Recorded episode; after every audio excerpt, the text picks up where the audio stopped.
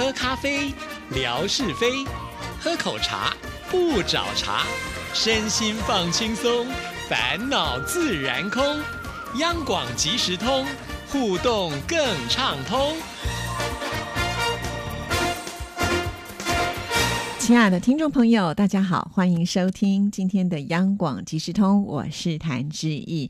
今天又到了要跟听众朋友来回复信件的时刻了。其实，在过新历年前呢，就已经收到很多的听众朋友信件，还来不及回复啊。所以今天呢，我要把握时间来消化一下。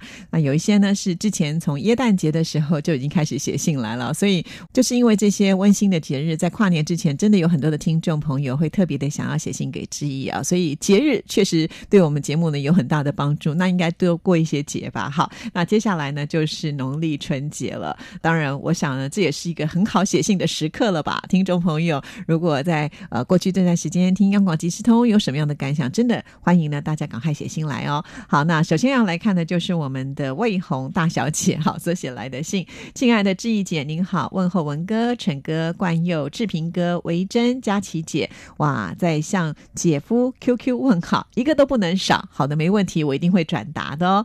在写这封信的时候是冬至的时刻，台北人吃汤圆，南京人是青菜豆腐外加鸡汤。爸爸妈妈好几天前特意关照冬至晚上别出门，真的是用心良苦啊。诶，为什么冬至的晚上不能够出门？是怕受了风寒什么之类的吗？还是有特别的习俗？因为在台北我们是没有听过有这样子的一个状况啊。不过呢，也透过志毅的微博发现，啊、其实在，呃中国大陆的冬至，每个地方所吃的东西还真的不一样哦，真的好特别，好特别。以前呢，我就会联想，不就吃汤圆吗？原来不是如此啊！尤其是青菜豆腐加鸡汤，是青菜豆腐放在啊、这个鸡汤里吗？还是怎么样的料理的手法？希望魏红呢，下次写信的时候再来告诉我们更详细一些哦。好，那我们继续再来看下一段。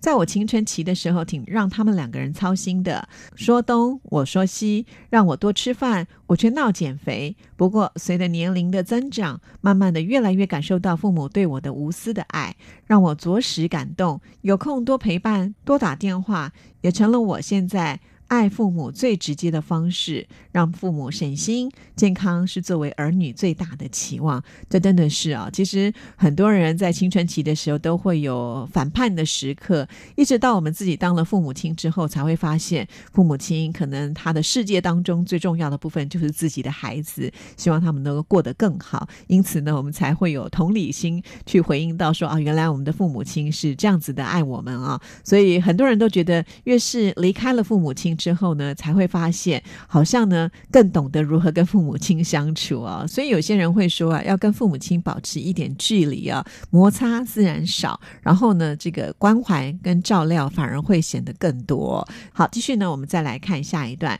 马上就耶诞节了，从小就喜欢这个节日，对过年过生日倒无所谓，约了好朋友要去感受气氛呢。哇，真的，其实，在台北呢，这个耶诞节的气氛是非常非常浓厚的啊。我跟听众朋友也发过新北耶诞城的一些照片啊。每一年，呃，在呃新北耶诞城呢，我想呢气氛是最浓厚的。其实也不用去人挤人，像在台北的各个街头、各个商店都会有耶诞的布置啊。如果要去感受的话呢，就到这些商家去逛一逛，或者是去吃个耶诞大餐哈，都是蛮适合的。其实，在台北，我觉得最棒的就是非常的方便。呃，以前呢，我都会觉得说啊，我也好想家里面有一棵椰蛋树啊。后来我都觉得，诶，要是实际一点呢、因为自己的家里面并不是那么的大啊。那买了这些椰蛋树之后呢，过完节以后，你要把这个树收起来，你还要必须有地方来储藏这些东西啊。那明年呢，还要再把它给架出来，其实真的是挺麻烦的、后来呢，我搬到的现在这个社区呢，其实都会有一些布置。那我想说，好吧，既然社区的这个大厅呢，我们也有出钱嘛，哈，所以总是呢可以去拍个照片啦，感受一下气氛就够了。所以现在我就变得比较务实一点喽。好，那现在呢，过完了耶诞节之后呢，马上就是农历春节了，也会有一些不同的布置哦。各个商家呢又开始一片红彤彤啦，呃，会有一些新年的像是春联啦，或者是祝福的话语啊，通通都会出来了。所以我觉得在冬天里呢，就是要靠这些呃温暖有温度的节日呢，可以让我们的生活不会变得这么的冷哦。好，继续我们再来看下一封信件，这是我们上海的朱建平老师所写来的。这封信同样呢，也是在耶诞节前夕呢就已经收到了啊。那我们现在就来看，值此耶诞节的到来之际，仅向您和央广全体主持人致以节日的祝贺。与此同时，二零一八年即将过去，新的一年即将来临，在此，仅向您和央广全体主持人致以新年的祝福。哇，你看我们的听众朋友超级周到的，每次写信来的时候，不只是要祝福致意，还有所有央广的每一个人，真的是面面俱到呢。非常谢谢你的祝福。那我们继续再来看，二零一八年在央广听众和央广相依相伴中走过了一年，对央广全体编播人员在即将过去一年。中的辛勤工作，表示衷心的感谢。二零一八年很难忘。四月十一日，央广主持人志毅女士一家人随旅行团来到大陆旅游，在上海田子坊，我和上海的听友有幸见到了志毅及志毅的丈夫和女儿，感到很高兴。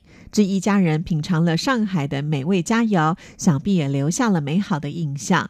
当然喽，那天其实我的重点并不是在美食上啊，是很开心能够跟听众朋友见到面，但是我充分的感受到听众朋友都有的热情的。招待，因为那一桌菜啊，真的是非常非常的丰盛，而且呢，大家帮我挑选的都是代表上海的特色菜啊啊！我当天呢，因为忙着跟大家讲话，其实我没有吃非常的多，觉得有一点点小小的遗憾。不过呢，这就是我铺的梗哦，这样子呢，我就有借口跟理由能够到上海去品尝美食了哦。好，那我们继续再来看一下，这一家人这次大陆之行很客气，随身还带了二十七公斤台湾特产赠予大陆听友，真的很不。容易，志毅姐给我一袋台湾牛轧糖，台湾牛轧糖真的很好吃，家人赞不绝口，两天就吃完了。对我来说是有遗憾的，我没有礼物回馈给志毅，但愿今后有机会弥补。期待志毅一家人在方便的时候再到大陆来旅游。愿志毅一家人还有央广全体编播人员都平安喜悦。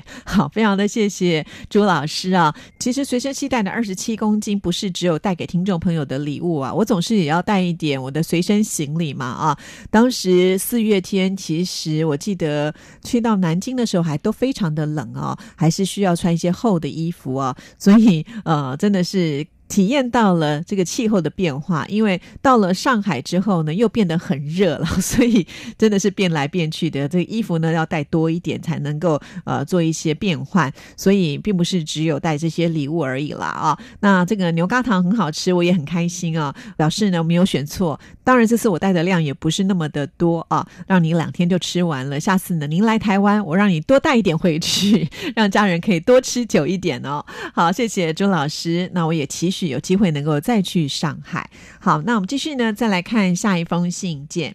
这封信件呢，也是上海的听众朋友岁月静好 Annie 所写来的。亲爱的志毅姐，见信好。今天是二零一八年最后一个工作日，忙完了手头的活，终于可以让自己的心放松了一下。岁末年初这两天听到最多的词就是工作调整，很多同事的工作岗位都有所变动，大家心里充满了不舍与憧憬。就像我们亲爱的纯哥，昨天听到志毅姐在节目里面说，明年的央广节目会有很大的调整，纯哥也没空上节目了。唉，真的是不舍得纯哥啊！想必志毅姐也非常的难受吧？这样一来，志毅姐肯定更加辛苦了。不管怎么样，我都会和您一起坚持，也呼吁纯哥有空的时候一定要常回节目，比如说做个直播什么的啊。其实从小时候听亚洲之声开始，我就天真的以为文哥和莎姐会一直在电波的这一头陪着自己成长，从来没有想过有一天自己会离开家，然后亚洲之声就断了联系。如此一来，二十年就这么匆匆而过。直到网络上出现了奇迹，找回到了曾经那个温暖熟悉的声音，结识到像志毅姐、纯哥、志平这些优秀的主持人，以及很多有爱的听友，我的生活又变得那么的充实美好。那无形的电波连接的主持人与听众的心，所以我们真的要好好的珍惜相聚的时光，每一天是那么的珍贵。最后，我想说，谢谢志毅姐、文哥。纯哥还有志平的陪伴，让央广即时通的节目能够更加丰富，也让我们增长了许多的知识。二零一九年，我们一起努力，祝大家元旦快乐，万事大吉，岁月静好。十二月二十九号所写来的这封信啊，非常的谢谢你。的确啊，其实，在新的年度里，大家都会变得比较忙碌，尤其呃，新的年度在工作上确实都会有一些调整。相信听众朋友也都知道了，在央广的节目里头呢，也做了一些幅度上的改变啊。那知意呢，还好没有碰到一些太多的这个变化，所以呢，我还可以一如往。往常的继续做节目，但是其他的主持人就不一样喽。他们会可能有些人是要接到了新的节目，但当然有些人可能是旧的节目要告一个段落，呃，展开一些新的不同的一个节目的呈现哈。所以这个对主持人来讲，这段期间也是非常的忙碌，因为要适应新的节目，很多东西都是要从头开始。虽然做节目对我们来讲是我们的工作，我们应该驾轻就熟，但是如果面对一些新的节目的时候，我们还是要花点时间来做一些适应的。所以呢，呃。呃，我相信陈哥这段时间确实他也是需要花一点时间来做整理啊。呃，当然，我现在如果硬要要求他回到我们央广即时通节目里头来，我觉得也不太近人情啦。所以我们给他一些时间啊啊，如果呢他呃能够上轨道了，或者是呢他觉得呃一切都能够非常稳定，我们再来慢慢的要求，希望他有机会真的能够回到我们央广即时通节目里头来，因为。我知道听众朋友真的很喜欢纯哥的一种呃表现的方式，这就是为什么志毅常常会希望听众朋友能够多写信来，因为人真的是需要当下那个最直接的鼓励啊。如果在做节目的时候，你一直会感受到说，哎，我的节目是会有人喜欢的，呃，我的节目是受到肯定的，那当然对于主持人来讲，我们就会希望能够越做越好，然后希望呢能够得到更多大家的一种关注嘛，哈。那如果呢少了这些关注的时候，其实会觉得。说我们这样的节目是不是对听众朋友来讲不痛不痒，或者是没有感觉？那多多少少可能呢，就会降低了一个做节目的热情度啊，这是事实。不管在任何行业，我觉得都是一样的。所以为什么质疑会不断的希望听众朋友？可以的话，就能够呢把自己心中的感觉告诉我们，写下来。因为错过了那个时间之后呢，恐怕就会错过很多的事情。就好像岁月静好，Annie 他在这封信里面提到的，她从来没有想过亚洲之声就会有呃走入历史的那一刻。沙姐跟文哥的节目也有一天呢就这样不见了。所谓的天下没有不散的宴席，我相信听众朋友应该也都知道。如果你有在关注任何的呃媒体当中的节目，很很少你会从小一直看看到呃你长大成人，或者是当阿公阿妈有那种长寿的节目，应该很困难哈。一段时间之后呢，都会经历一些调整啊，或者是做一些改变。我也不能够很肯定的告诉大家，我只能说，如果有听众朋友支持，那当然我们就有呃证明说这个节目存在的。一个价值，我们会希望呢能够越做越好啊！不要等到有一天，当这个节目就不再出现的时候，再来说，哎哎呀，当时我应该多写一点信，那个有一点点为时已晚哈。这也是为什么我一直不断的在节目当中，希望听众朋友呃要多多的给我们一些鼓励。原因就在这里。那我也想到福琴的例子，可以跟听众朋友做分享。福琴他是我们的大总管，他为什么要这么尽心尽力的在我们这个节目当中要扮演好大总管的这个角色呢？因为福琴他知道他曾经呃失去过亚洲之声的那一种失落感，尤其呃这个陪伴他成长的一个广播节目，所以他。好不容易觉得有一个新的节目来承接这样子一个精神的时候呢，他希望能够继续的维持下去，所以他就付出他自己的心力，不断的跟我在微博上互动，然后呢，一段时间一定会写很长很长的一封信，然后不断的在呃听众的群当中呢，把我们的节目散播出去，有更多的人来支持，甚或是呢，呃，我们办活动的时候，父亲也会到处的去呃帮我们敲锣打鼓，希望大家能够来参加，或者是写信到我们节目。目当中，因为我知道他非常的珍惜这个得来不易的缘分啊，所以呃，不是质疑在这边危言耸听啦，只是要告诉听众朋友，真的很多时候呢，就在我们呃可能不注意很多事情就。不是照着我们的意思走啊！那如果说这个节目一直都是有很多人支持，呃，那当然没有什么理由让他就这样子不见了，或者是说，呃，当然如果一直受到很肯定的主持人的时候，他也会觉得他的存在的价值啊。所以新的年度里吧，哈，真的很希望呢，就像今天我回复信件一样，不用呢很担心说啊，我今天回完了，我是不是就没有信可以回？希望所有的听众朋友愿意给我们央广即时通能够更多的支持，就是因为如果大家也很重视这个节目，我相信其他的主持人也一定呢会非常的乐意来到我们这个节目当中，跟听众朋友做更多更多的互动。好，再来呢看下一封信件，我发现今天写信来都是致意呢见过的听众朋友，所谓的见面三分情啊，好像呢这些听众朋友在逢年过节时候就特别的会想到志毅啊，看来还是要多多见见很多的听众朋友，大家写信的动力呢才会更多吧。好，这就是乐祥乐祥所写来的。你好，志毅姐，今天跨年夜。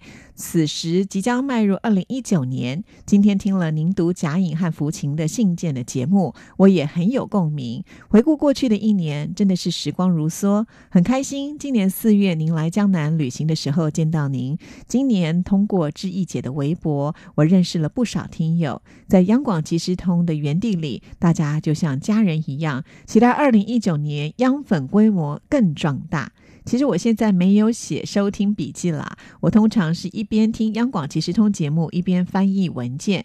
不过听到重点内容，我会写在电脑的笔记本里，这样以后呢就能够作为写信的素材之一了。志毅姐，您在每一集节目都会挂号标出主要节目内容，所以查询起来一目了然。上次志毅姐问我之前杰瑞泰森的信件内容，我就在微博上看了一下与杰瑞的聊天记录。当时我曾经给杰瑞发过简讯，聊了一些以前电台台北国际之声时代的节目内容。当时是五月十号所发送的私讯，我就在电脑里查询了一下在此之前的几集节目。五月八号的节目。呢，就标注出了回信，我就听了一下，果然呢，一开头就是您回复杰瑞的信件。我在微博上看到了杰瑞这两天在台中参观了台中国家美术馆、国家歌剧院，去了逢甲夜市，游览高美湿地，也就是上次志毅姐在微博当中分享过高美湿地的照片，还观看了五月天的演唱会。在台中的行程非常丰富多彩，台中的天气也很给力，十分温暖。我想他在台北也会有几个想去的景点吧，期待他来到央广与志毅姐的合影。最后祝志毅姐 Happy New Year！好的，非常的谢谢乐祥的来信。杰瑞泰森呢是一个很大方的听友啊，当志毅呢跟他说可不可以来接受志毅的访问，他也是一口就答应了，所以很快听众朋友就能够听到他的访谈。呃，相信呢，呃，在这个时刻你应该也已经看到了志毅放在微博上和他的合影了啊。那再来要回复一下啊，我们的乐祥，其实志毅呢在去年有一个很大的收获，就是把我们乐祥给找回来了。呃，因为乐祥以前在台北国际之声的时候，跟志毅的互动算是多的。而且应该呢，也是志毅啊，在央广从事广播工作第一次去南京就遇到的听众朋友吧。好，所以我觉得是一个很特别的缘分啦。不过中间呢，我们断了讯息，有一段时间是没有联络上。所以当志毅在做央广即时通的时候，真的很希望乐祥赶快回来。还好我们找到了啊，乐祥和过往一样呢，是非常的积极和我们做互动，就觉得特别的开心啊。那尤其志毅看到了，您会私底下跟其他的听众。朋友来做互动啊，我就觉得更开心。为什么呢？话说呢，文哥上次来节目里面有提到，就是呃，他酸溜溜的说，我的粉丝人数呢，现在已经突破了上千人，比他多啊。但是文哥的微博，我是每天也都在看，我就会看有哪些听众朋友给他留言，我就会发现，哎，有一些朋友呢，应该就是之前亚洲之声的听众朋友，不过这些名字我是陌生的啊，他们并没有关注志毅，也没有来到志毅的微博啊。那我。常常常会很挣扎，我该不该主动的去跟他说：“哎，你要不要来听听我们阳光即时通的节目啊？”因为毕竟呢，那是文哥的微博嘛。好，如果在那边留言，是不是感觉有点喧宾夺主啊？所以一直想说，该用什么样的方式把他们引导到央广即时通节目，或者是志毅的微博，真的有点挣扎啦。那如果说我们的听众朋友私底下互相有一些联系的话，或者是你们已经认识，帮我们做一个推荐，我想应该是最自然不过的。的了啊。所以这个部分呢，就请我们的听众朋友来帮帮致意了啊。其实也想跟文哥说了，但是呢，大家也都知道，文哥呢是负责贴文，他不太在留言里面回应大家的啊。所以当然，我想他也比较忙，他比较难去辨别说哪一些听众朋友是他的粉丝，而不是致意的粉丝了啊。那这个部分呢，就请听众朋友能不能来帮帮我们？希望呢，让更多的朋友一起来，希望呢，他们也能够进入到央广的大家族。好了，今天节目时间到了，谢谢大家的收听，我们下次空中再见，拜拜。